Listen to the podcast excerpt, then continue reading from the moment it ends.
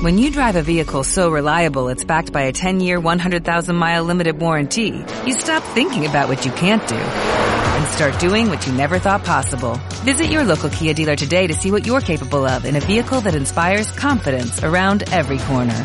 Kia, movement that inspires. Call 800-3334-KIA for details. Always drive safely. Limited inventory available. Warranties include 10-year 100,000-mile powertrain and 5-year 60,000-mile basic. Warranties are limited. See retailer for details.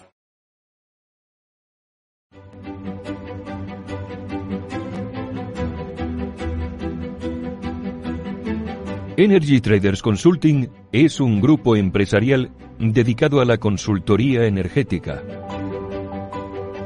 Nuestros clientes son todo tipo de empresas y entidades públicas que se planteen el ahorro energético. Nos encargamos de la implementación de su proyecto de eficiencia energética. Realizamos una primera auditoría de las instalaciones y para conocer su estado actual y obtener una visión general de la situación integral. La gestión energética es el arma perfecta para mejorar la competitividad de su empresa, para reducir sus gastos y mejorar sus balances. No se trata de un coste, sino de un ahorro. Además, la legislación va a exigir a las instalaciones de cierto tamaño que designen un gestor energético, entre cuyas funciones estará realizar un seguimiento de los consumos, llevar a cabo una contabilidad energética y elaborar programas de mejora de la eficiencia energética de las instalaciones. Nosotros monitorizamos su instalación en remoto y llevaremos a cabo un seguimiento que le permitirá cumplir tanto con sus objetivos de eficiencia energética como con los compromisos en materia de regulación. Nuestro servicio de externalización le proporciona un técnico especializado que se dedica a asesorarle permanentemente en todo lo relativo a la gestión energética de sus instalaciones. Nuestro departamento jurídico le mantendrá al día de todos los cambios normativos y se encargará de gestionar todas las reclamaciones energéticas que sean necesarias.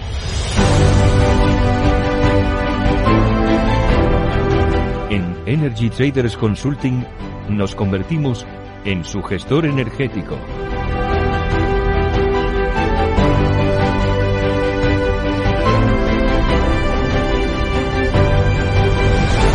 Energy Traders Consulting.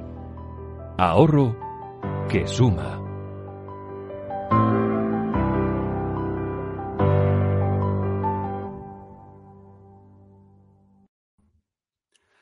Buenas noches amigos de Estado de Alarma, bienvenidos a otro episodio más de Saturday Night Live, que es la tertulia que hacemos los sábados a la noche aquí en Estado de Alarma y no me voy a, entretener en, en homilías ni en editoriales porque hay que ir directamente a ver lo que está pasando en este momento en Barcelona y en Madrid. Han vuelto la lacra antisistema, ha vuelto a salir a la calle, están en este momento saqueando las tiendas en Barcelona. Tenemos imágenes de una Barcelona de vuelta, el centro de Barcelona, sin ley, a manos eh, de toda esta eh, escoria que lo dicen que lo hacen eh, en protesta por la detención de Pablo Hassel. En fin, vamos a ver las imágenes y, lo comentamos. Ahora vamos a Barcelona a ver las imágenes que tenemos.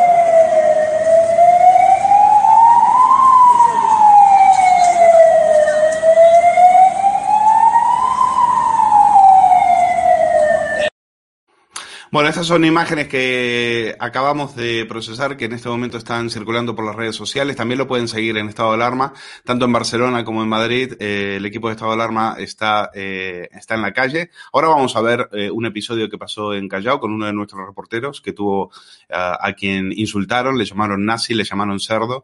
estas, estas criaturas, estos que nos quieren hacer creer en la sexta que son jóvenes descarriados, jóvenes que no tienen ningún tipo de sustrato ideológico Ahora vamos a ver por qué estas eh, organizaciones, estas, eh, estas manifestaciones eh, han sido organizadas y vamos a ver quiénes están también detrás de ellas. Pero ahí estaban viendo las imágenes en Barcelona, comercios saqueados, los comerciantes desesperados, de la policía, bueno, sí, las, las, las sirenas y demás, pero ahí no había policías, ahí había periodistas y por lo demás llevándose, evidentemente, son antisistema, pero no son idiotas. Van a saquear las tiendas más caras como Tommy Hilfiger, Nike, eh, Luis Vuitton eh, y demás. En este momento, eh, la Barcelona de Colau es una Barcelona sin ley, pero tampoco nos engañamos porque Ada Colau es, es, de ellos. Ada Colau, antes de ser alcaldesa, se dedicaba a lo mismo, a saltar, en este caso, no tiendas de Nike, sino viviendas de viviendas privadas para, para convertirlas en, en casas ocupa. la culpa no es solo de Colau, la culpa es que en este momento parece que no hay Estado, parece que no hay gobierno en Catal los comerciantes que tienen eh, sus locales en el Paseo de Gracia o en Callao o en la Gran Vía de Madrid, en este momento están a la buena de Dios, abandonados a su suerte porque no hay gobierno en España, es decir, no hay Estado. Y estas imágenes, como las que vamos a ver ahora, lo que nos están diciendo es que cuando un gobierno ampara la violencia, el Estado deja de existir para dar paso a qué? A un proceso revolucionario. Vamos a ver ¿Se acuerdan que los Black Lives Matter gritaban eh, defund the police, que es abolir la policía, que era lo que buscaban? Abolir la policía. Y detrás hay un movimiento que eh, lo que busca es eh, acabar con ellos porque entienden que, evidentemente, la, justicia a partir de ahora no la va a imponer la ley, la, van a imponer ellos. miren lo que pasó. Esto pasó en Madrid, esto no pasó en Oregon, en Michigan o en alguno de esos lugares donde estuvieron durante meses aterrorizando a la población. Esto pasó en Madrid. Y cantan lo siguiente, véanlo.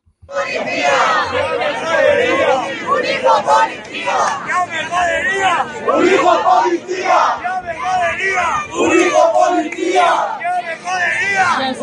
policía!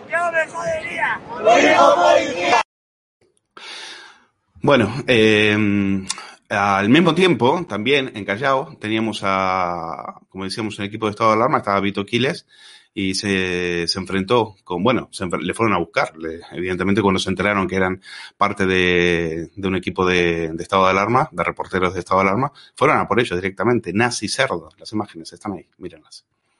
¿Pero por, por qué me insultas? ¿Por qué me insultas? ¿Que ¿Por qué me insultas? No lo te he insultado, te llama lo que eres. Me llama cerdo. ¿Nazi por qué? ¿Por, por qué? ¿Por qué soy nazi? Porque eres nazi. Saca la muñeca, saca la muñeca. Pero por, por llevar la bandera a mi país soy nazi. Si no es por eso, es porque el día de la, del 20N hiciste una mierda de vídeo poniéndonos ¿Pero por qué? a todos. Yo no hice ningún vídeo el 20N, ¿eh? En tu canal de mierda. ¿Pero por qué? ¿Pero por qué somos nazis? Pero, sí, sí, sí. Sí, me parece muy bien. ¿Sabes lo que pasa? Que yo respeto todas las banderas. No, me estoy llamando cerdo. Yo respeto esta bandera y todas las que sean, yo la respeto. Eh, pues nada, se ha armado aquí un follo. Bueno, eh, un reportero solo ante el peligro, eh, solo ante un grupo de, de bueno, de desalmados, sí, mostrando la bandera. Ni, ni deben tener ni idea de dónde, de dónde ha salido esa, esa bandera, ni deben saber lo que, lo que deben suponer que eso es la República y la Segunda República y que deben, deben creer que aquello fue un, bueno, un momento fascinante de, de la historia, de la historia de España que nos llevó, que acabó directamente en, un, en una guerra civil. Bueno, eh, lo último, decíamos, la sexta dice que son jóvenes descarriados, jóvenes sin sustrato ideológico. Bueno, pues vamos a ver quiénes son los que han convocado precisamente esas manifestaciones en Callao. Fíjate, eh, esas, eh, estas imágenes, eh, la convocatoria en Plaza Callao por iniciativa comunista. ¿eh? Iniciativa comunista que es, eh, son quienes han quienes han llamado, es una organización marxista-leninista que asume, los, según ellos, los intereses de la clase trabajadora, ¿no? Dice que toman el cielo por asalto. Estos no han trabajado en su vida, son como, como, ya les hemos visto, unos niños pijos que a la primera que pueden se ponen a saquear tiendas, tiendas de lujo y como decía alguien en Twitter, la mejor manera de disolverlos es eh, tirando un, eh, un, un, aviso eh, buscando trabajo, porque estos eh, si algo le tienen, si algo le tienen alergia, es precisamente eso, a, a partirse el lomo trabajando. Bueno, vamos a, a entrar en materia eh, porque eh, tengo, un, equipo de lujo, el equipo de Saturday Night Live. Vamos a comentar estas imágenes, pero antes hay que decir que eh, no, tenemos que revelar precisamente, esto es lo que demuestra que no son jóvenes sin sustrato ideológico. ¿eh? Dejemos de decir eh, tonterías, sobre todo en las, en las televisiones. Aquí ven, fíjense, gente muy joven, sin vinculación a grupos políticos, sin ningún sustrato ideológico. Sí, ahí lo tienen al, al, rapero al lado, al mártir. Ahí lo tienen, con la bandera de, con la bandera comunista y, y la figura de Lenin para a ver si se entera Manuel Marlasca, que es el periodista de La Sexta. Pero bueno, traemos un material de La Sexta que incluso se contradicen a lo que ellos mismos dicen. Lo importante aquí, lo importante que tiene que, lo que tiene que quedar claro, bueno, ahí ven precisamente la, decían, sin sustrato ideológico. Bueno, ahí está la bandera eh, la bandera que les representa, la bandera nada más y nada menos que la bandera comunista. Bueno, eh, cuando decíamos, cuando un gobierno ampara la, la, violencia de Estado, deja de existir y esto es un proceso revolucionario. ¿eh? Y esta lacra antisistema no, no son jóvenes frustrados, pasados de porros, como van a escuchar decir a un periodista de la Sexta, no son descarriados sin sustrato ideológico, son los pulgones antisistemas alimentados por las hormigas de Chávez y de Maduro. Son los ilegales que llegaron a nuestro país de la mano de Marlasca y Ábalos, fletados, eh, sin pasaportes ni PCRs desde Canarias. Son nuestros niños, como diría Teresa Rodríguez. Son los herederos de los pistoleros, de los pistoleros esos a los que Sánchez le dedicaba pésames por un eterno muerto. Son los que cantaban la internacional con Iglesias y Arrejón, borracho como una cuba, ¿se acuerdan? Los que se burlaban de Miguel Ángel Blanco, ¿eh? en un acto, en un, en, un, en un recital patrocinado en ese momento por La Tuerca, el programa presentado y dirigido por el que es hoy vicepresidente de gobierno. Son los que asaltaban cajeros automáticos y hoy tienen nómina y coche oficial en la Asamblea de Madrid, es decir, son delincuentes condenados como Isa Serra. Son los que en horario prime time y con nuestros impuestos se iban a televisión española y decían que tenían derecho a causarnos dolor, que fue lo que dijo Tegui en el 24 horas. Y luego se fueron a pactar la reforma laboral y los presupuestos con nada más y nada menos que con Pedro Sánchez y el gobierno de España. Han venido a tumbar el régimen, dirigen el Estado, como ha dicho Pablo Iglesias, y vienen a por nosotros, y vienen a por, a por los comerciantes, a por la clase media, a por los que levantan las persianas temprano a las 6 de la mañana para sacar a sus familias adelante. Ellos no, a ellos no les importa nada, más que precisamente expandir la violencia y expandir el terror. Bueno, eh, voy a saludar a mis invitados que ya están ahí. Tengo a Eduardo García Serrano, tengo a Hugo Pereira, tengo a Roberto Centeno. Voy a empezar contigo, Eduardo, para que nos hagas una reflexión de lo que acabamos de ver. Estas las imágenes, eh, una vez más, una noche más de violencia en la, en la Barcelona sin, sin ley de, de Colau y en este momento eh, lo que está pasando también en, Madrid, si es que no se desmadra. Bueno, como tú muy bien has dicho, querido Luis, estamos en un proceso revolucionario. No querer verlo es eh, eh, suicida, sencillamente suicida. Un proceso revolucionario, además, con una característica idéntica al de la Segunda República, sobre todo a partir de las elecciones de febrero del 36, que a través de un pucherazo eh, descomunal, le dieron el, triunfo electoral al, al, Frente Popular. Un proceso revolucionario con la complicidad del gobierno de la nación, que eso es lo que lo hace especialmente peligroso.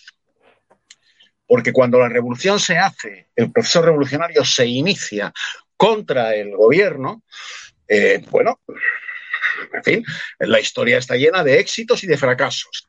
Pero cuando los procesos revolucionarios se inician con la complicidad del gobierno de la nación, se alientan desde el gobierno de la nación, como están haciendo Pablo Echenique, como están haciendo los ministros de Podemos, los diputados en los parlamentos autonómicos de Podemos, es especialmente peligroso. Es especialmente peligroso. Y con la complicidad, además, del 95% de los medios de comunicación de España estos medios de comunicación que ante el horror de las imágenes que estamos viendo en vivo y en directo, ¿eh? porque no pueden sustraer esas imágenes, lo que hacen es mentir diciendo que estos chicos no tienen sustrato ideológico. Pero ¿cómo que no tienen sustrato ideológico? Tú has dado muestras fehacientes y evidentes de que lo tienen.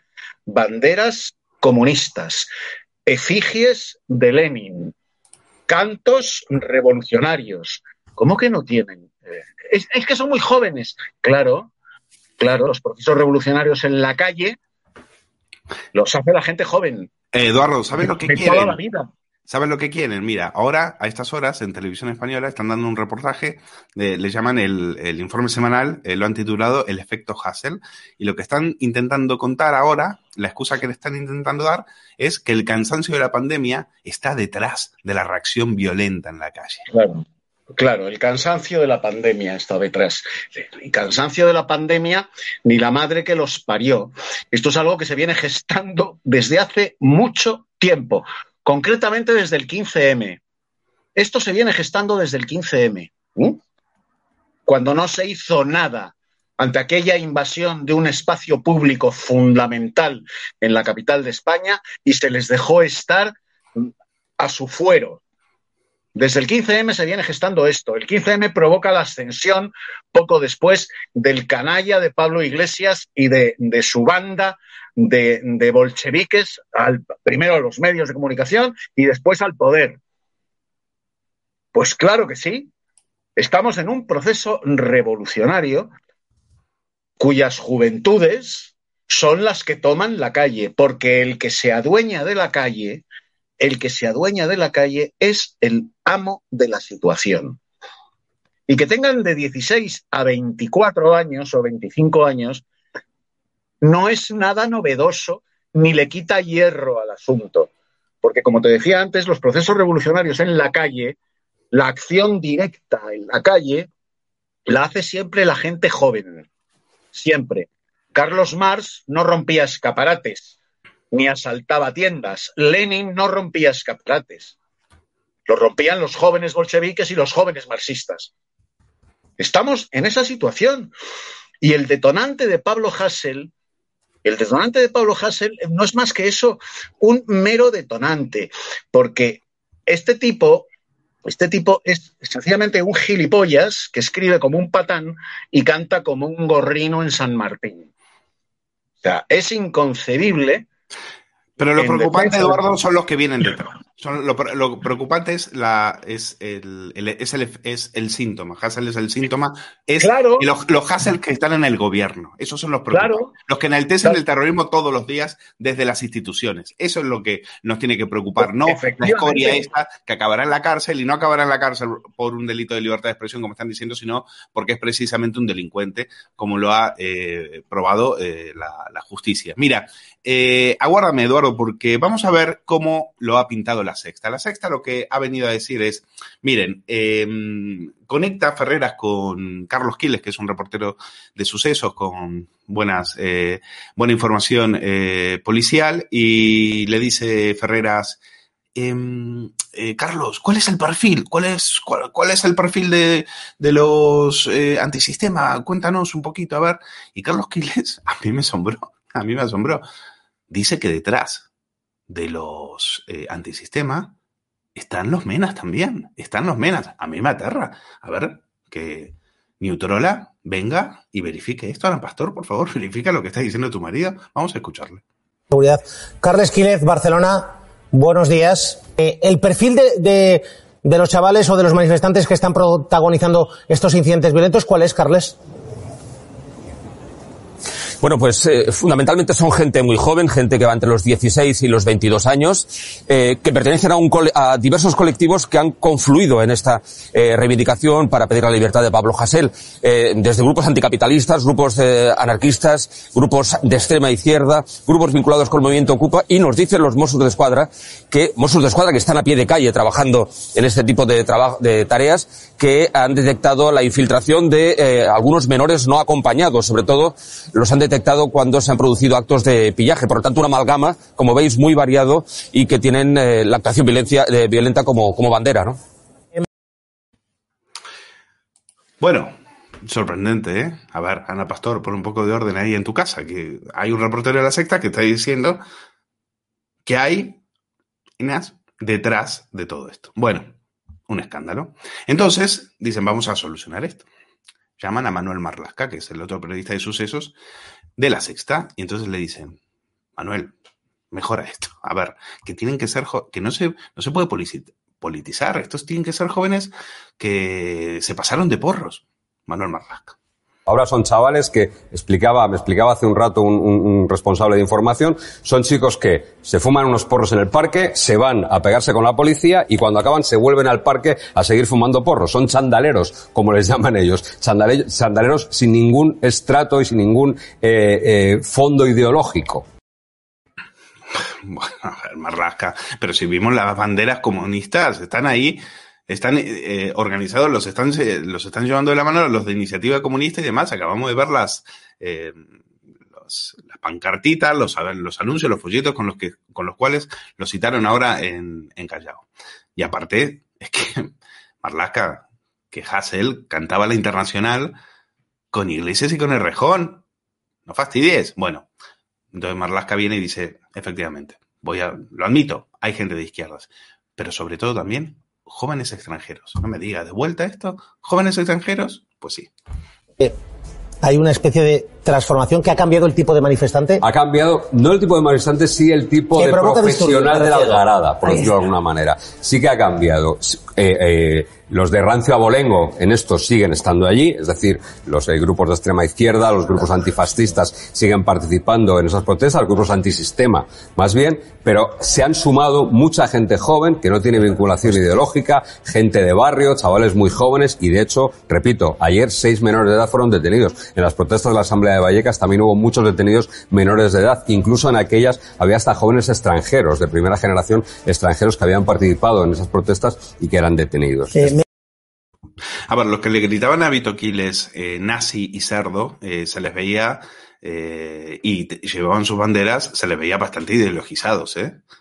Se les veía bastante ideologizados. Entonces, yo no te voy a negar que puede haber dos o tres que aprovechan esto para asaltar la tienda y demás.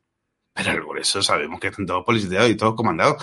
Ellos le dan un botón y salen, si son los que controlan, los que tienen los resortes de la, de las protestas en la calle. Me lo eh, se lo voy a preguntar a Hugo Pereira. Hugo, ¿estás ahí?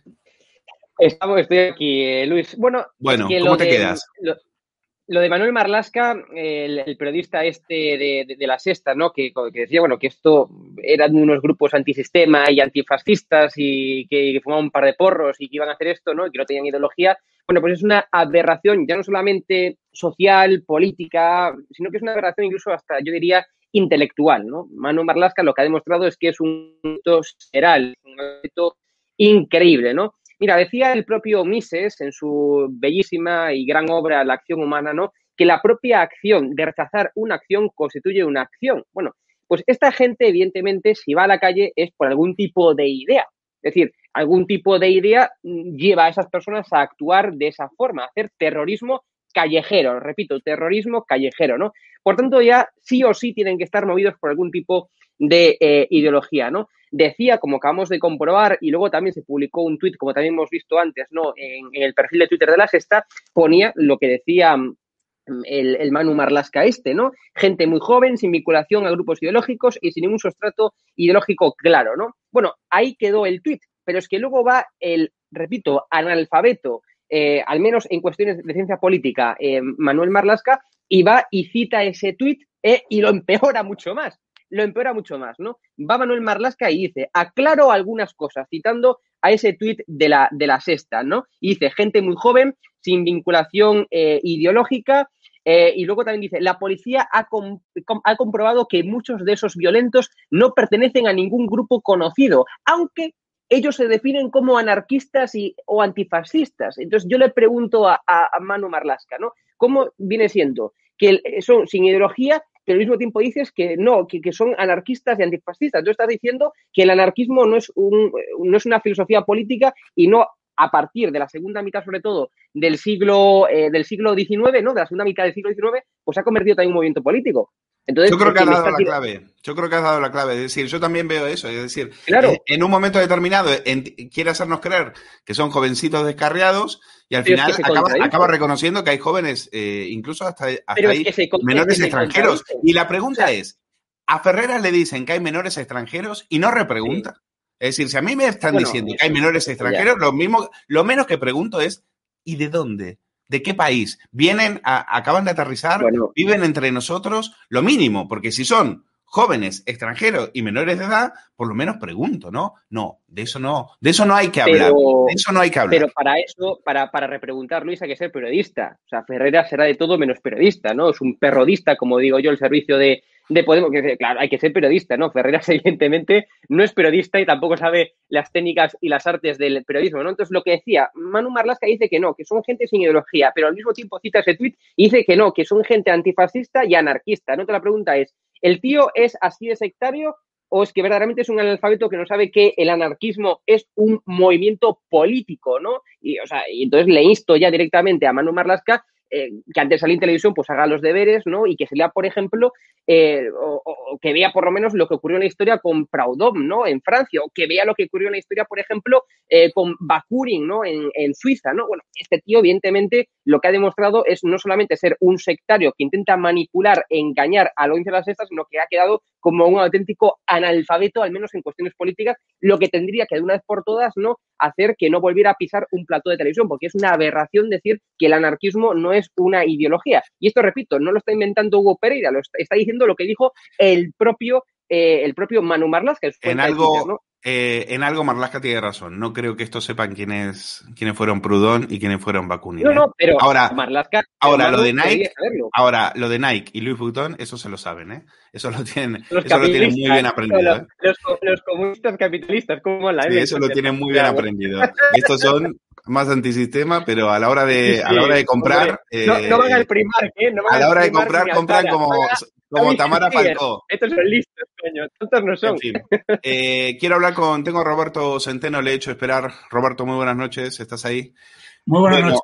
Roberto, eh, traes noticias, traes encuestas. Vamos a ver un pantallazo que nos ha llamado mucho la atención. Esto es una, eh, un sondeo que se hizo después del 14F por Electomanía y da una información, hombre, una información como mínimo, como menos sorprendente. Y es eh, o por lo menos importante, no sorprendente, pero sí al menos eh, de, primer nivel, y es que Vox estaría en empate técnico con el PP después de las elecciones catalanas.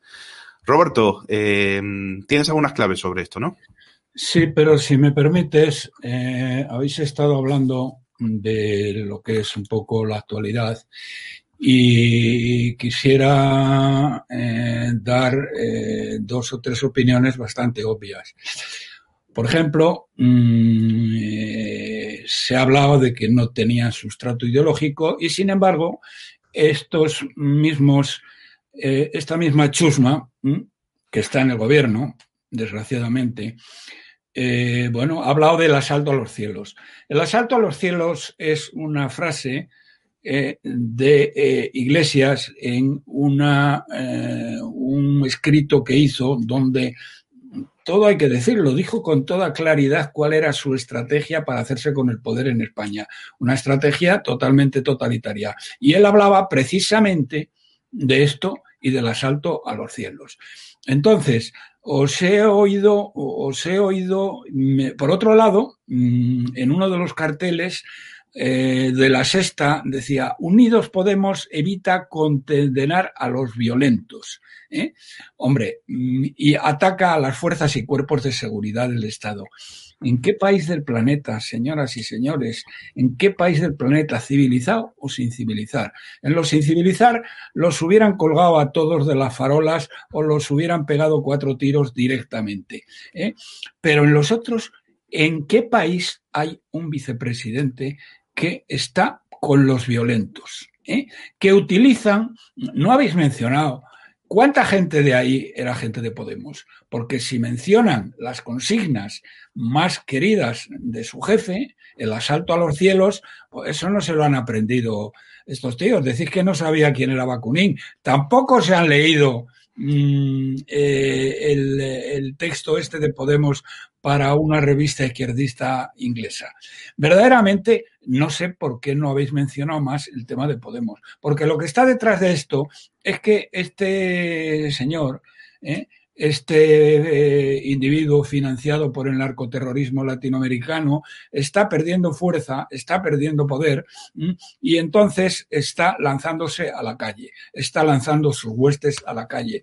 Entonces dejémonos de los menas que son cuatro desgraciados que lo que quieren es robar lo que puedan para luego revenderlo, ¿eh? y vamos a los que lo están organizando.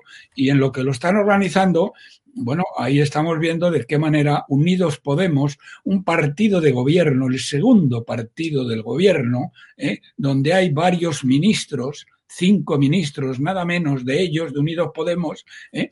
pues esto no lo condena. Entonces, señoras y señores, vamos a dejarnos de gilipolleces y de mariconadas. ¿eh? Estamos hablando de quien que está detrás de esto ¿eh? es Unidos Podemos y dejémonos de leches, de que si los menas, los otros o, o su madre. Bien, eso por un lado. Por otro lado, antes de entrar en eso, les voy a enseñar una cosa. Miren ustedes. Lo digo para la gente de bien. La Segunda República Española de Pío Moa, que lo acaba de publicar. Eh, no tengo nada que ver con Pío Moa, eh, eh, excepto mi simpatía. Bueno, lean ustedes este libro y verán cómo estamos lo mismo que en la República, eh, que como él lo retitula, nacimiento, evolución y destrucción de un régimen, nosotros estamos ahora mismo en la evolución y destrucción de un régimen.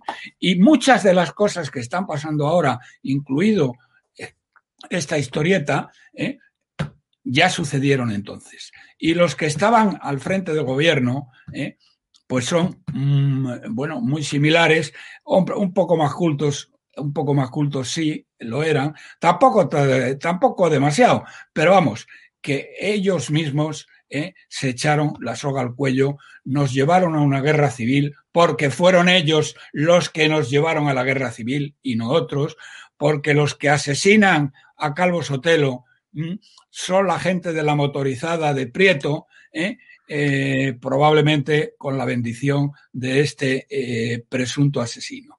Y dicho esto, y dicho Una cosa, Roberto Solo, en relación a Pío Moa. Lo que viene a decir eh, Pío Moa, trasladado aquí, es que Sánchez es un revolucionario, igual que sus socios.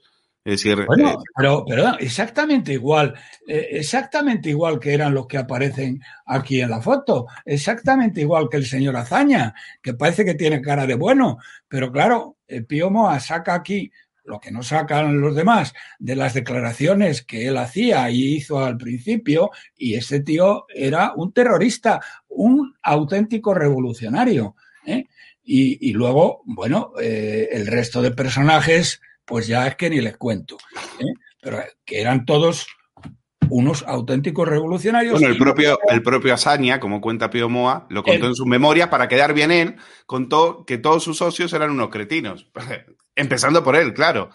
Y después el ABC dedicándole una tercera en, en plan homenaje, un periódico que fue, eh, que fue apropiado por la misma República. En fin, eh, avanzamos. vamos, a, vamos al tema. Hay una cosa, de todas maneras, perdona, que me ha sorprendido y quiero terminar con ello, eh, porque esto para mí solo tiene una explicación.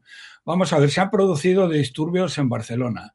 Vale, que la señora Colau no haya actuado, que la organización criminal que es el gobierno de Cataluña, organización criminal fue como la definió eh, los jueces del 1M, que hicieron una, digamos, eh, llevaron el juicio con una exquisitez y una eh, calidad jurídica extraordinaria. ¿eh? Y luego estos tíos, después de tenernos una serie de meses dándonos lecciones, porque nos las dieron realmente, demostrando más allá de toda duda razonable que había sido un golpe de Estado, estos tíos se bajan los pantalones y prevarican al por mayor, que es una vergüenza. Pero bien, que eh, eso ha sucedido en Cataluña. Por lo tanto, yo perfectamente entendido. Solamente se me ocurre decir ¿eh? a todos los tíos de las tiendas que han saqueado, ¿a quién coño votaron el día 14? ¿Eh? ¿A quién coño votaron el día 14? Bien, que lo piensen. Segundo, Madrid. Madrid me preocupa más. Y me preocupa más porque, bueno, eh, vamos a ver, aquí ha empezado a haber manifestaciones en una serie de sitios, ha empezado a haber algaradas y ha empezado a haber saqueos. Vamos a ver, señor alcalde, que se dedicaba usted cuando la, cuando la nieve, como no tenía, como no tenía máquinas quitanieves porque se habían gastado el dinero en coches oficiales, ¿eh? se dedica usted a empujar los coches en la nieve, no te fastidia, hay que jorobarse. ¿eh? Y la señora Isabel Díaz Ayuso. Vamos a ver, señor alcalde, señor, pero esto correspondería más bien al alcalde porque lo que has contado forma parte del casco urbano de, lo que es, de lo que es el casco urbano de Madrid, pero a lo mejor parte está en la comunidad. ¿Por qué coño no han llamado ustedes al señor Marlasca y han pedido que aparecieran los antidisturbios allí y se liaran a palos con esta chusma. A ver, explíquemelo, doña Isabel, explíquemelo, señor alcalde. A ver, ¿por qué no lo han hecho? Pues yo se lo voy a decir. ¿Eh? Yo se lo voy a decir. Ustedes no han llamado al señor Marlasca ¿eh? porque el cobarde y traidor de Casado no se lo ha permitido porque no quería que mientras que en Barcelona la policía no hacía nada ¿eh? y permitía perfectamente los saqueos, no quería que en Madrid intervinieran los antidisturbios, que es lo que tenían que haber hecho. Señor alcalde, ¿ha llamado usted al señor Marlasca? ¿Eh? Díganoslo, díganoslo. Señora Ayuso, ¿ha llamado usted al señor Marlasca? No, padre. ¿Por qué? porque el miserable de Casado, este cobarde y este traidor, del que voy a hablar ahora, ¿eh? ¿Mm? se lo ha impedido, porque ahora está negociando después de que durante tres meses Sánchez no se le ha puesto al teléfono, ahora como está hundido en el fango, le ha llamado para ponerse de acuerdo sobre los nombramientos del Consejo General del Poder Judicial y otras instituciones, lo cual como es un traidor, un felón, ¿eh? significa ¿eh? Que le va a ganar por goleada. Y aquí se ha acabado la democracia. Entonces, señor alcalde, señora Isabel Díaz Ayuso, explique por qué coño no han llamado ustedes a Marlasca para que pusiera en marcha los antidisturbios, que están para eso. Y en diez minutos estaban allí y se había acabado la broma. ¿Hasta cuándo van a dejar ustedes que arda Madrid? ¿Eh? Para que no les digan que ustedes son unos fascistas, que en Barcelona les dejan robar y aquí no. Hombre, por Dios. Bueno, a lo que voy. Eh, ha habido un, un, tema muy importante. Bueno, lo primero que quiero decir es lo obvio. Miren ustedes, si las elecciones de Cataluña tuvieran lugar eh, eh, mañana, en vez de haberlo tenido el domingo pasado, ¿eh? Les puedo garantizar a ustedes, porque hay datos al respecto, que vos no hubiera sacado 11 diputados, hubiera sacado probablemente 25 o 26. Esa es la cifra eh, que circula por ahí. Y el señor cobarde de, y la señora que no tiene vergüenza de ciudadanos, ¿eh? hubiera sacado entre 0 y 1 y entre 2 y 3. Es lo que hubieran sacado. Pero eso es lo primero. Lo segundo, el mismo lunes, es decir, inmediatamente después de las elecciones, a 24 horas, se hizo por electromanía eh, una encuesta. Es la única que se ha hecho después, aparte de mm, encuestas parciales o puntos de vista parciales, porque se ha hecho con muy poca gente. Pero bueno, electromanía, para que lo sepan ustedes, vosotros lo sabéis de sobra, mucho mejor que yo, que no soy periodista eh, eh, hace las encuestas por Internet. Y por eso las hace con bastante rapidez. Desgraciadamente, y no sé por qué, las hace con un número relativamente pequeño. Bueno, el resultado de esa encuesta es eh, no solo el que tienes ahí, el primero, sino el más importante es el provincial. El, donde está el cuadro, donde están todas las provincias. Bueno, ¿qué sale de aquí, señoras y señores? Bueno, pues lo que sale de aquí, lo que sale de aquí es que como este cobarde de Casado ha renunciado a dar la batalla ideológica y cultural. Ha mm, insultado a todos los votantes de Vox, incluido un servidor. ¿eh? A mí, yo no soy de Vox, pero sí he sido votante de Vox. Y te puedo decir una cosa, Casado, eres un mierda. Si yo te pongo mi currículum vitae encima, ¿eh? es que te aplasto. ¿Eh? Y tú me estás llamando a mí, porque soy un patriota, me estoy llamando a mí eh, de extrema derecha. Eres un mierda. Y eso yo, personalmente, como Roberto Centeno, ¿eh? que te da cien vueltas, y como te digo, si te pongo mi currículum encima, es como si te hubiera pasado una pisonadora porque eres un ignorante, no te lo perdono. Y luego, lo que dijo sobre el proceso, pidiendo perdón porque la policía había, mm, había defendido la ley y el orden y la constitución de una manera totalmente y exquisitamente proporcional. Y tú dijiste que no lo hubieras permitido. Pero bueno, tú en aquel momento eras el chico de los recaos. ¿eh? Aparte de que mentiste porque sí, dos o tres días después eh, lo dijiste. Bien, resumo para terminar. ¿Qué es lo que nos dice esta encuesta provincial? Primero, señoras y señores, si se celebraran elecciones hoy, hoy, o mejor dicho, mañana, si se celebraran elecciones mañana, en Andalucía el partido más votado ¿eh? Eh, sería el PSOE, pero el siguiente, el partido de derechas más votado, sería Vox, ¿eh?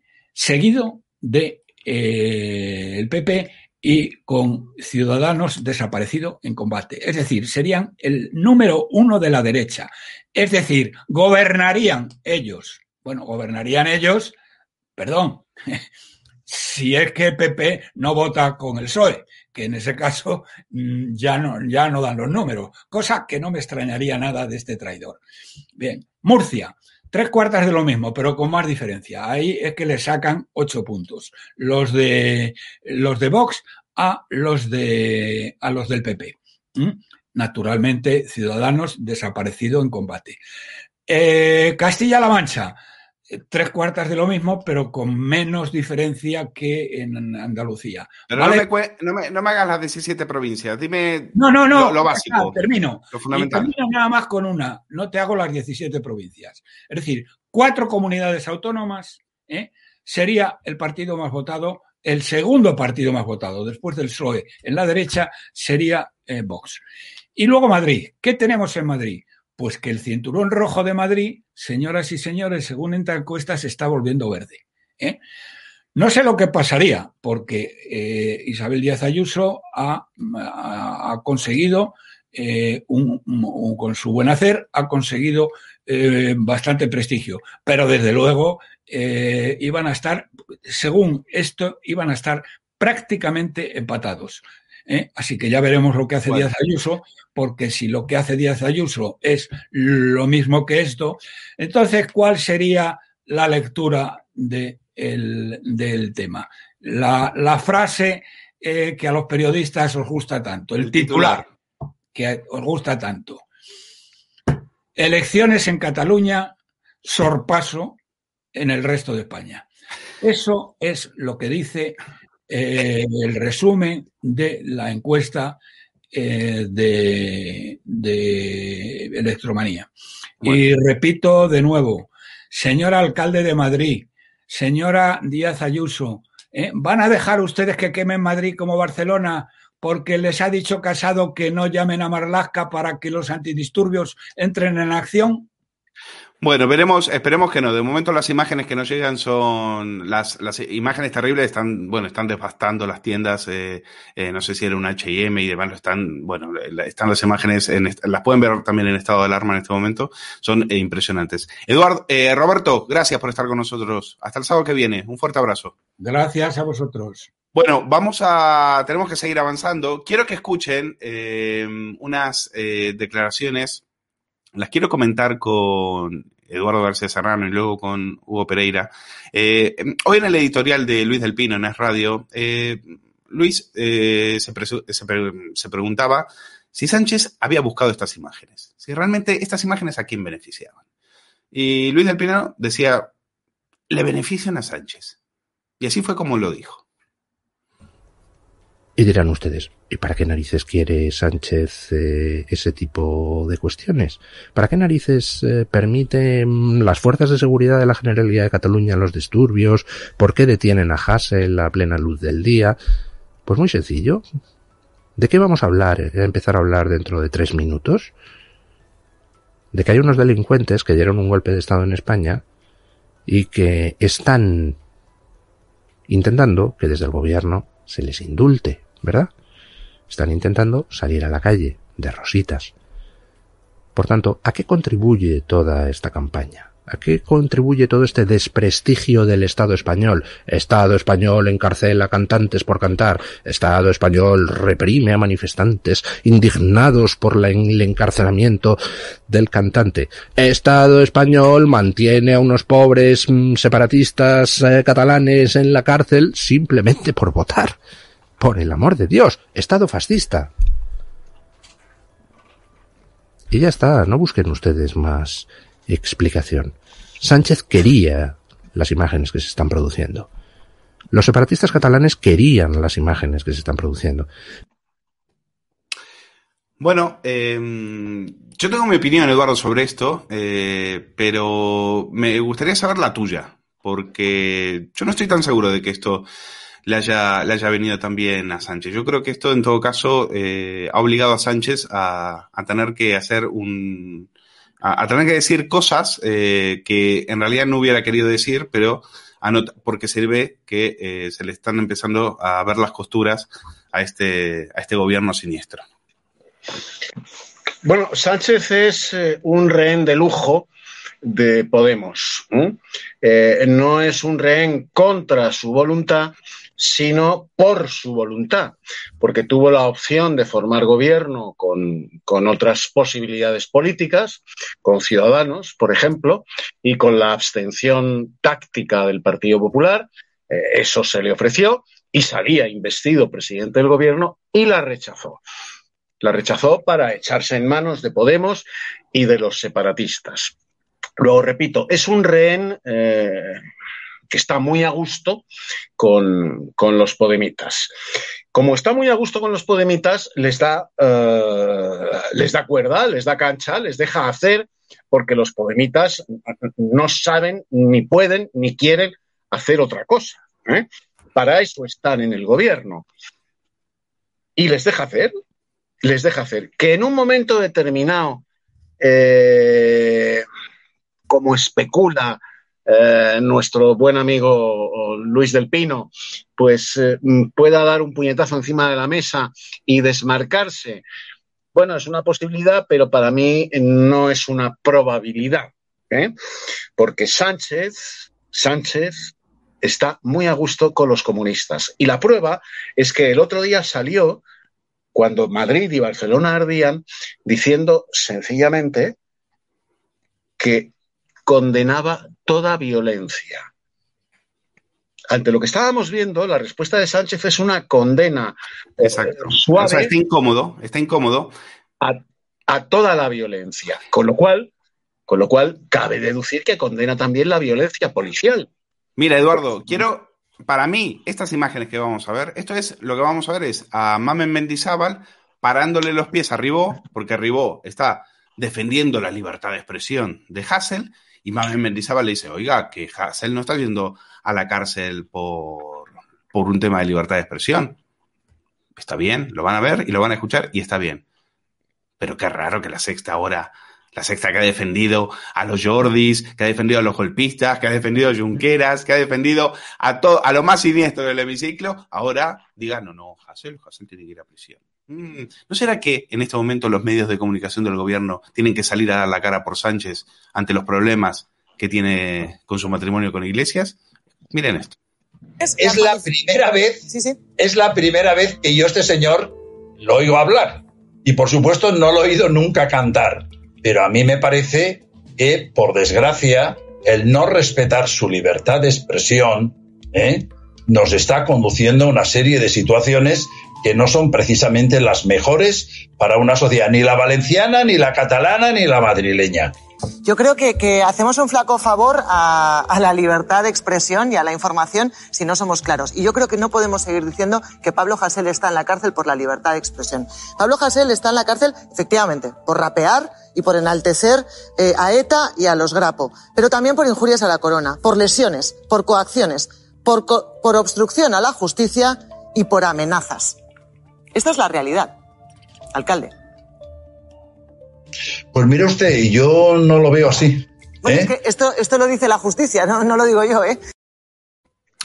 Hombre, es un momento que te lo, para mí, lo explica, lo explica, explica precisamente esto. Es decir, aquí eh, Hassel ha sido un dolor de cabeza promovido eh, y, jaleado eh, por Iglesias, que está buscando protagonismo y que se siente en este momento oscurecido por Sánchez, y Sánchez no le ha quedado después de tres días tener que salir a decir algo a decir algo para no quedar como un cómplice y desmarcarse. bueno, prácticamente nada, prácticamente nada, mientras todos los miembros de Podemos, eh, y, aquí tienen otro ejemplo más, eh, estaban defendiendo la violencia, estaban defendiendo, es decir, a Hassel. Y a mí, que en esa cadena que se ha defendido todo tipo, todo tipo de enaltecimientos, todo tipo de enaltecimientos, que ahora se pongan tan estupendo con Hassel, me hizo dudar. Eduardo. Mira, eh, eh, eh, em, querido Luis, la izquierda, o sea, esto es un axioma. Esto es axiomático. No necesita demostración, se demuestra por sí mismo. Que esa es la definición de un axioma. La izquierda no condenará nunca, no ha condenado nunca, ni en el pasado, ni en el presente, ni en el futuro, la violencia que la izquierda genera en la calle. Nunca la violencia eh, estabulada en el poder, la, perdón, la izquierda estabulada en el poder, la izquierda que pisa moqueta, no condenará jamás, no lo ha hecho nunca, la violencia de la izquierda en la calle, su propia violencia. No la condenará nunca, ni siquiera con eufemismos, porque son los suyos. De la misma manera que el PNV no condenó jamás explícita y tajantemente a ETA. Y de la misma manera que no se condenó a Jarray, ¿eh? desde las moquetas de Ajuria Enea, jamás se condenó a Jarray de una manera tajante, explícita, y se les persiguió ejecutivamente. Nunca, porque son los suyos, son los suyos. Yo que tengo ya muchos años, muchos años, eh, allá por los años 70, allá en democracia, yo he oído a líderes destacadísimos del PSOE en la Casa de Campo el 1 de mayo, cuando se iban los sindicatos a asar sardinas en la Casa de Campo el 1 de mayo, yo he oído a líderes de la izquierda decir que habrá que pedirles a los camaradas, a los camaradas de ETA, que dejen de matar porque Franco ya ha muerto. La izquierda no ha condenado nunca. La izquierda de moqueta, despacho y escaño nunca ha condenado la violencia que los suyos ejecutan en la calle. Jamás hubo una condena ni del Partido Comunista ni del Partido Socialista de los asesinatos del Frente Popular en la calle. Nunca.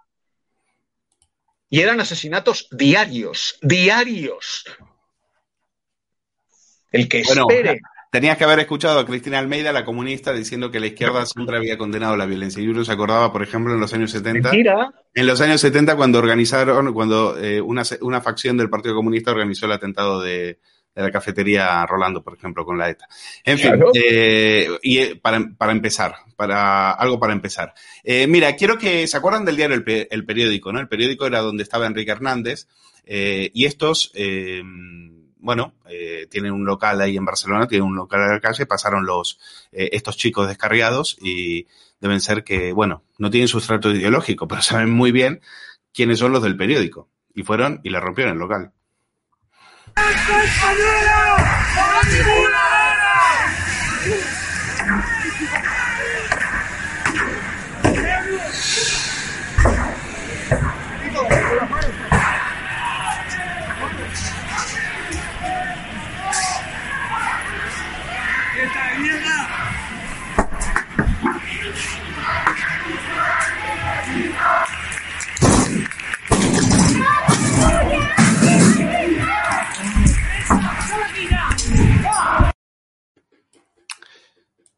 Bueno, eh, claro, los de... Es un poco, da, pena decirlo y desde aquí nuestra solidaridad porque no dejan de ser compañeros periodistas, compañeros nuestros, pero eh, ellos eran los que decían que la alerta, la alerta no eran los amigos de Hassel, la alerta no eran los de Podemos, la alerta y mi, era, era Vox, ¿se acuerdan, no? Miren esta portada. Esta es una portada en la época de Enrique Hernández, el que ahora está mandando en televisión española. Y la alerta, la alerta ultra, la alerta ultra el efecto Vox. Escribe ahí Antón Losada. Antón Losada, el tertuliano estrella de, de Jesús Sintora. Pues la alerta ultra se llamaba Vox. Pues oye, ¿quiénes fueron los que fueron a romper el local?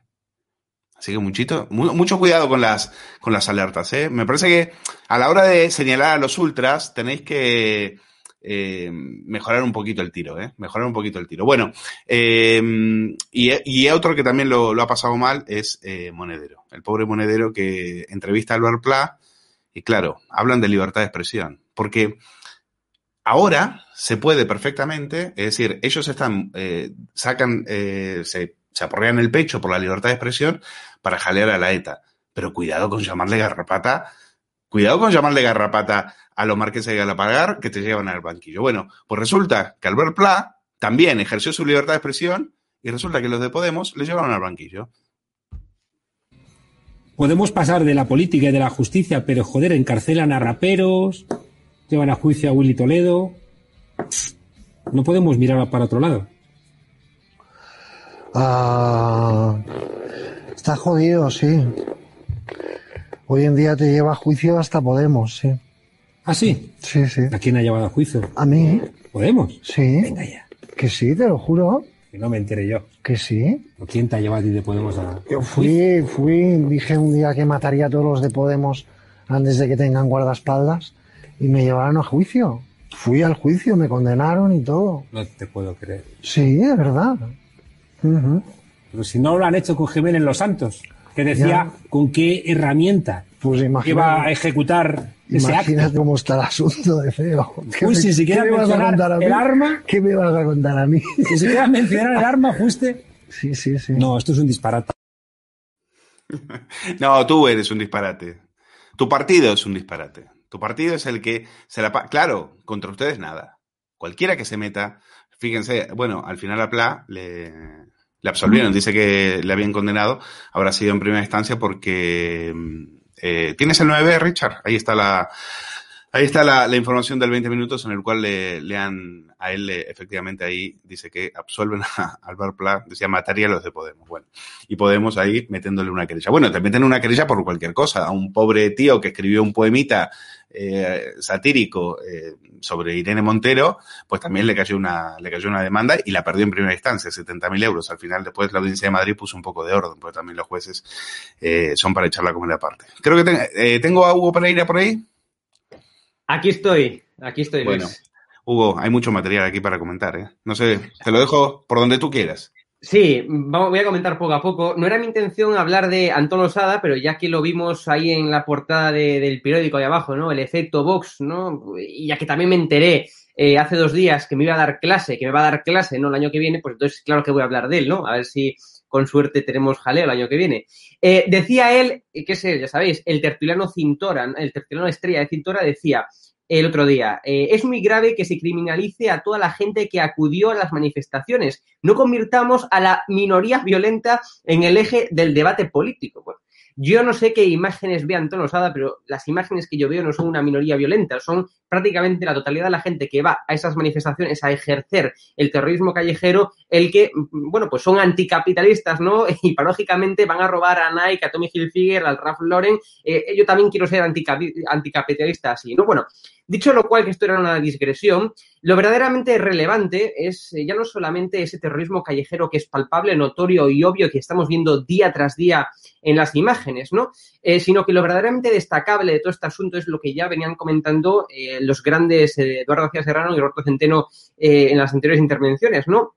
Y es que tenemos un gobierno pro terrorista. Repito, un gobierno pro-terrorista. Y de forma más explícita, eh, Echenique, ¿no? Repito, un gobierno pro-terrorista que no se cansa de, uno, permitir, repito, permitir lo que estamos viendo y dos, también de potenciar la violencia, el terrorismo callejero que estamos viendo. Además, también de, por supuesto, esto ya no es de ahora, ¿no? El, ser pro-terrorista de este gobierno social comunista no es de ahora, sino que lo veíamos como pactaba, ¿no? Con los proetarras de Bildu. Repito, un gobierno pro-terrorista. Esta es la base, esto es lo más importante, ¿no? Esto es, el caldo de cultivo, por así decirlo, de lo que estamos viendo. Bueno, fijaros, ¿no? Año 2014, concretamente el mes de abril. La Audiencia Nacional condena a Hassel eh, por enaltecimiento del terrorismo. Marzo del año 2018, la Audiencia Nacional vuelve a condenar al rapero este sinvergüenza Hassel eh, por el nacimiento del terrorismo y en este caso también por injurias a la corona y a las fuerzas y cuerpos de seguridad del Estado. Verano del año pasado, un juez condenó a seis meses de, cárcel por agredir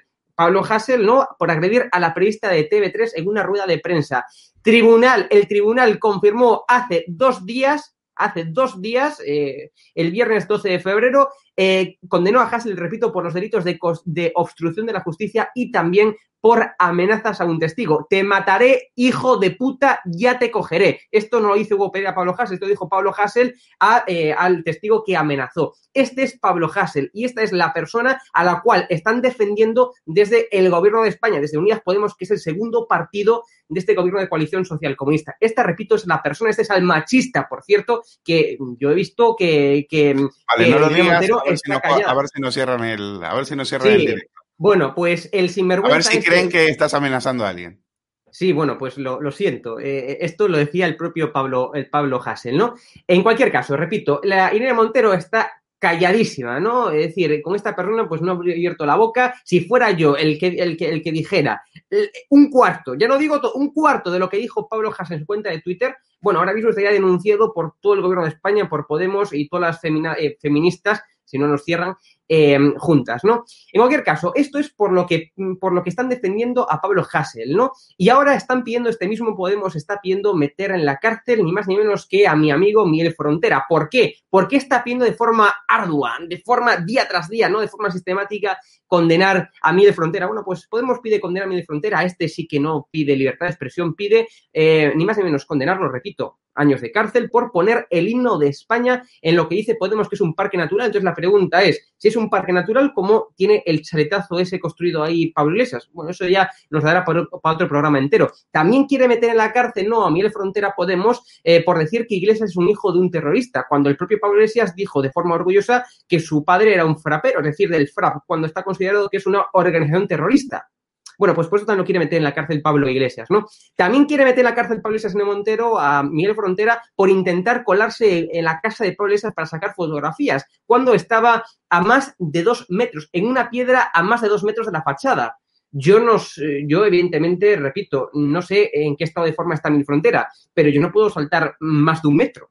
Sea, yo no sé cómo pretende Iglesias que Miguel Frontera salte de una piedra a la fachada de Iglesias cuando hay de por medio más de dos metros. No se debe ser un saltador de pértiga, al menos Miguel Frontera, ¿no? Bueno, esto es la libertad de expresión, ¿no? Eh, por la que pugnan por la, libertad de expresión que quiere Podemos, ¿no? Y esta es la misma libertad de expresión por la que, la, que, por la que pugnaba, ¿no? En la antigua Unión Soviética, la antigua Unión Soviética que la gente no recuerda. O sea, puede leer, por cierto, lo tengo aquí, este libro fantástico que es el que estoy leyendo ahora mismo, no sé si se está viendo correctamente en pantalla, ¿no? El fin del Homo soviéticos. Libro magistral que os lo recomiendo que, leáis, que es el que estoy leyendo yo ahora mismo, ¿no? Y en este libro precisamente habla de esto, ¿no? Esa libertad de expresión por la que pugnaba, ¿no? La Unión Soviética, pues era la libertad de expresión que uno podía tener en las cocinas de las casas en las cocinas de las casas con los aparatos a todo trapo de volumen y con los y con la música a todo trapo para que los infiltrados, los chivatos, ¿no? del régimen, pues no dijeran de lo que tú estás hablando ni tampoco el KGB pues lo escuchara, ¿no? Esta es la libertad que, por la que pugnaban ¿no? en la Unión Soviética y es por la misma libertad, la libertad de decir lo que solamente quieren eh, que digas eh, en este caso el partido, el Partido Comunista en la Unión Soviética y en este caso el, Gobierno Social Comunista de Pablo de Monte. tengo, que, tengo que rematar, quiero rematar, entramos ya en zona, en zona bizarra. Antes que eso, eh, para que sepan que, mm, para que vean este vídeo y vean que algunos, algunos la verdad, eh, habría que darles con, con la mano abierta, insultando a una pobre señora. Alguno de estos, cuando hablo de estos, hablo de los energúmenos estos que están quemando contenedores. Miren.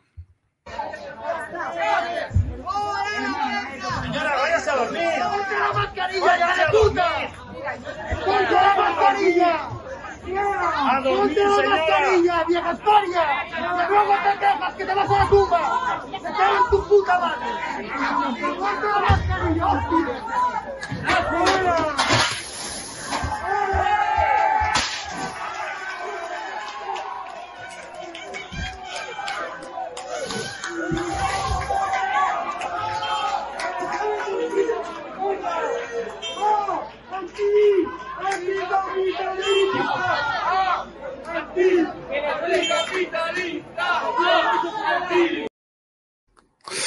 Bueno, tengo que morderme la lengua para decir lo que pienso de estas, de estas imágenes. Eh, Eduardo, ¿estás por ahí todavía?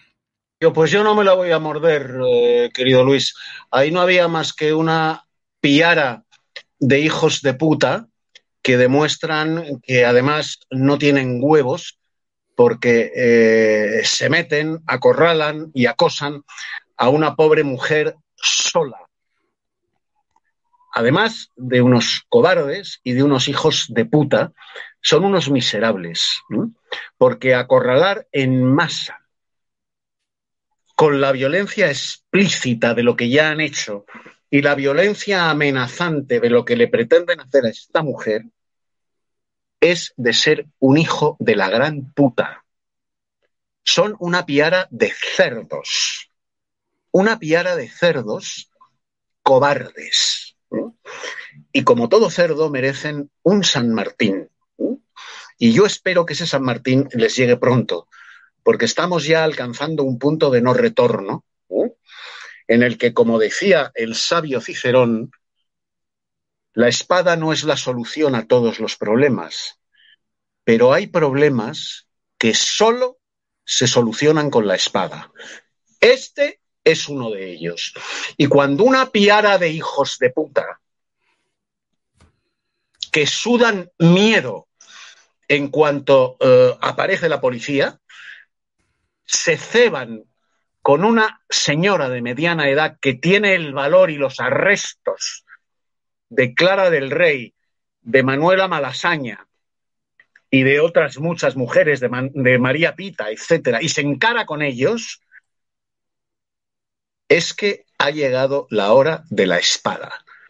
No todos los problemas los soluciona la espada, pero hay problemas que solo se solucionan con la espada.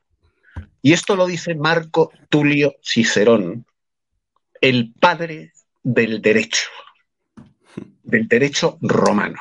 ¿eh? Ah, bueno, mira, eh, no sé, tener a uno de esos eh, delante, en fin, atacar así, hablarle así, a una, a una señora mayor. Realmente, ¿qué hemos hecho para tener esta, esta escoria? ¿Esta es, ¿Este es el resultado de lo público? ¿Este es el resultado de tanta educación? Tanto dinero que nos hemos gastado en educación pública, tanto dinero que nos hemos gastado en chiringuit. ¿Este es el resultado?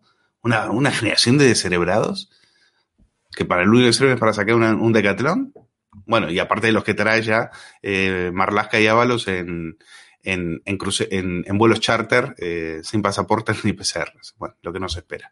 Bueno, eh, lo que nos espera es esto. Miren, van a ver una noticia, esto ya es zona bizarra, estado de alarma. Eh, pero solamente lo van a ver aquí. La Coca-Cola forzó a sus empleados a hacer un curso online, un curso online en el cual les decían que tenían que ser, intentar ser menos blancos. Sí, de piel, menos blancos. Y hay un curso en LinkedIn, y pueden buscar el, eh, Pueden, pueden buscarlo en internet. Esto en este momento es de lo que se está hablando eh, en, en medio de Estados Unidos, porque las imágenes son impresionantes. Son capturas del curso que Coca-Cola, que lo ha admitido, le ha hecho en un comunicado, les ha hecho, eh, estas son capturas que hizo uno, de los, uno de los trabajadores, que es la, la fuente, la fuente anónima de todo esto. Y Coca-Cola, que es, como saben, Agenda 2030, les ha obligado a los empleados a hacer un curso para que sean menos blancos. Esto es lo que viene, esta es la agenda que viene. Y esto es lo que nos tienen preparados. Hugo Pereira, tú eres muy blanquito. Me parece que vas a tener que hacer el curso, el curso de la Coca-Cola. Yo, yo quiero pedir trabajo en Coca-Cola, Luis, ya no puedo pedir trabajo en Coca-Cola. Hombre, lo puedes pedir, lo puedes pedir, pero yo te veo muy blanquito. Creo que vas a tener que pintarte. Sí, sí. Creo que vas a tener que. más barba, más barba para que Vas a tener que maquillarte un poquito porque estás muy blanquito para trabajar en Coca-Cola. Bueno. ¿A ti te parece? Pero tú, tú lo sabes bien. Esto es de lo que se está discutiendo. Esto se está discutiendo en, Estados Unidos. o sea, estas cosas son el pan de todo. Esto, esto está por venir, ¿eh? Esta es la Agenda 2030. Y por supuesto, eh, defendida por las grandes multinacionales eh, globalistas, de, en este caso, de, Estados Unidos. ¿Cómo te quedas? Es evidente que esto es la decadencia a nivel mundial, ¿no? Esto veíamos en Estados Unidos, para que veáis que ya no solamente es Europa, ya no solamente es España, ya no solamente, o sea, esto es la decadencia a nivel mundial, ¿no? Solamente quiero decir una cosa, que el racismo no es unidireccional, el racismo es bidireccional, ¿no? Y lo que estamos viendo es ni más ni menos que racismo hacia la gente eh, bueno, pues que no es negra, ¿no? repito, el racismo es bidireccional. Tanto es racismo odiar a la gente por ser negra, simplemente por ser negra, como también odiar a la gente por ser blanca, ¿no? repito, es racismo también eso, ¿no? Y sin embargo es un racismo que está potenciado incluso por las propias instituciones, está potenciado por el gobierno, está potenciado por las grandes empresas, por las grandes multinacionales, ¿no? Repito, es un racismo que se está inculcando eh, y que es increíble lo que estamos viendo, es la decadencia no solamente ya política, sino que a nivel cultural, es la decadencia de la cultura política, ¿no? Como diría eh, los politólogos Almon y Berba, ¿no? Claro, es que ya estamos llegando a un punto, yo creo que ya de prácticamente no retorno, ¿no? Un punto de que para que haya retorno, pues tiene que haber, como decía Joaquín Costa, bueno, pues eh, una persona de hierro, ¿no? Una persona de, hierro que verdaderamente... Pues, un cirujano de hierro, sí. Un cirujano, un cirujano de, hierro, efectivamente. Un cirujano de hierro. Él, pensaba en primo, de Rivera. Él pensaba en primo de Rivera. yo no llamo, yo llamo a una eh, persona con dos huevos. Yo espero, que, yo espero que eh, yo espero que llegue alguien eh, bueno, que por, por, las urnas y que resuelva esto de una vez por todas. Y algunos estamos pensando, tenemos alguien, tenemos alguna, algunos nombres en mente. Eh, pero eso lo vamos a dejar para, para otro programa. Bueno, eh, vamos terminando. Les, eh, les agradezco muchísimo. Hugo Pereira, tienes ahora programa, ¿no?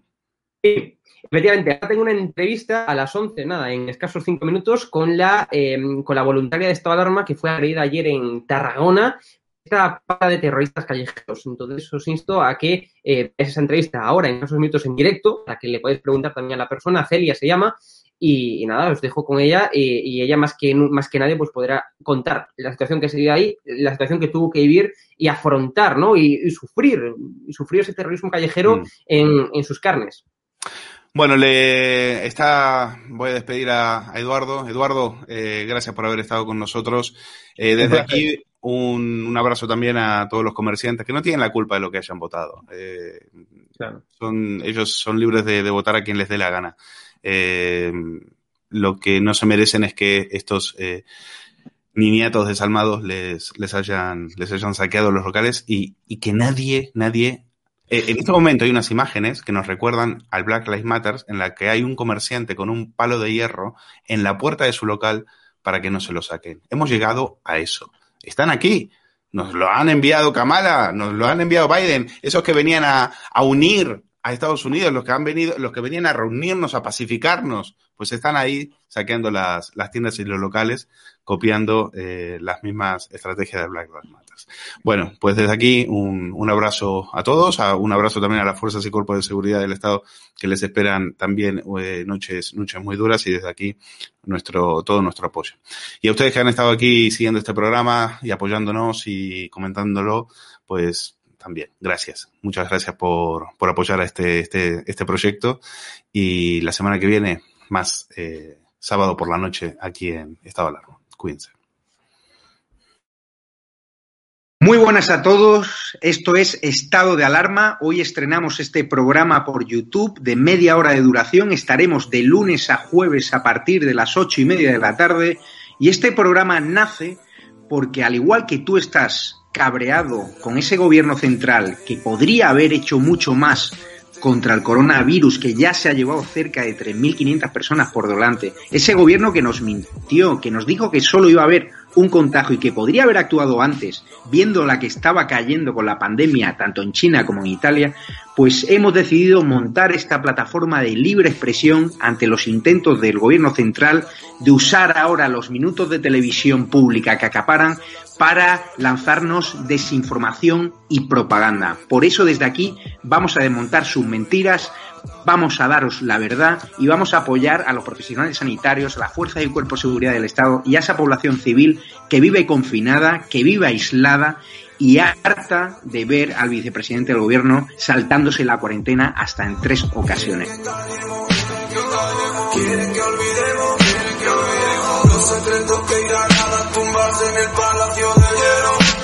Muchas almas vuelan a diario, millones de velas en los santuarios, demasiadas cruces en el calendario, un país entero contra un adversario, con mares de voluntarios, todos los balcones llenos en mi barrio, aplausos que se escuchan hasta el planetario para ángeles vestidos de sanitarios. No se está costando respirar. Nuestro mundo paró de girar. Ellos no nos cuentan la verdad.